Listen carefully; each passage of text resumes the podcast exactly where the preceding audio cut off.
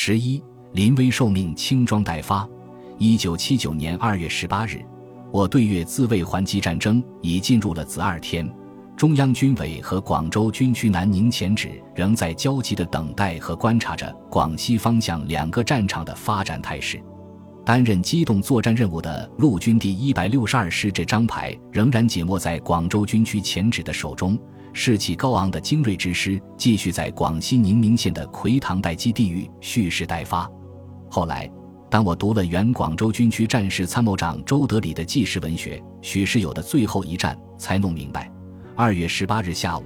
在何时使用机动集团的南宁旅及陆军第一百六十二师的问题上，司令员许世友与政委向仲华存在着分歧意见。二月十七日下午，越军在东西以东的班翁地区扒开一个山区水库，放水淹了陆军第四十二军穿插部队必须经过的道路。这条道路是我军为了有效攻击敌人而临时开辟的。大水淹没后。在这条道路和周围的田野上，形成了一大片的泥泞地带，使得我军的机械化部队无法通过。当时有几百辆轮胎汽车、炮车、特种车被堵在这条泥泞地带面前，不能通过。绕道而行，车辆只能通过富河县城绕过去。但是，水口旅及一百二十五师尚未打下富河县城，也没有占领平江渡口相关要点。而且水口至富河之间的公路有几段还被越军控制着，在这种情况下，陆军第一百二十五师没有继续进攻上述地区和要点，部分部队无奈暂时退了回来。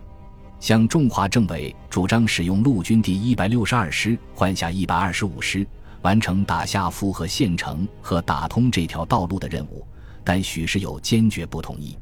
二月十九日一时五十五分。一百二十五师李师长亲自带领三百七十五团从糖厂北侧出发，三小时后进到城下，经过十分钟战斗，突入富河县城。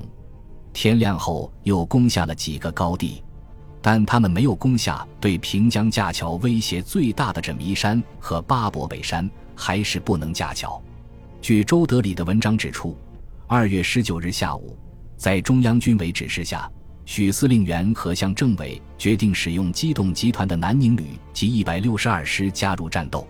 据陶明普首长回忆，步兵第四百八十六团是二月十九日凌晨接到命令后，再次向龙州水口方向机动的。他和团长陈显文在接到命令后，便向各营连下达命令，边组织车辆向水口方向迅速摩托化开进。因陆军第一百六十二师受领的是机动作战任务。没有固定的作战方向和作战区域，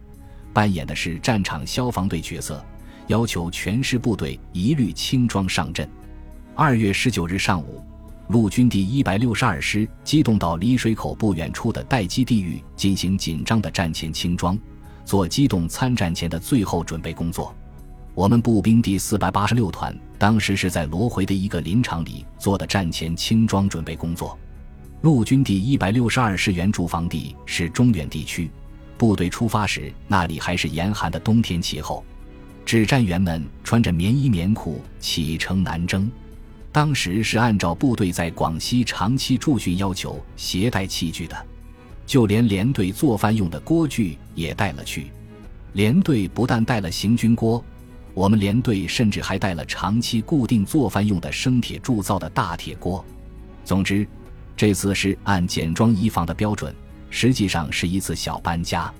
部队在下石火车站下火车后，换乘汽车后，机动到待机参战地域龙州的龙北农场，随后又从龙州的龙北农场待机地域换乘汽车转移到宁明县的奎塘地域待机，现在又再次机动到水口方向待机，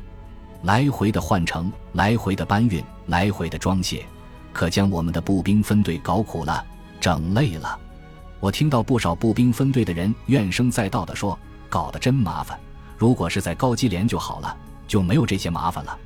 因为我们高机连在一九七五年部队换装时，每班配有一台牵引车，全连共九台，另外还配有生活保障炊事车一台、指挥车一台。部队机动时，我们连队的人随车走，的确比步兵分队的老大哥要方便得多。兵啊兵！”六十斤。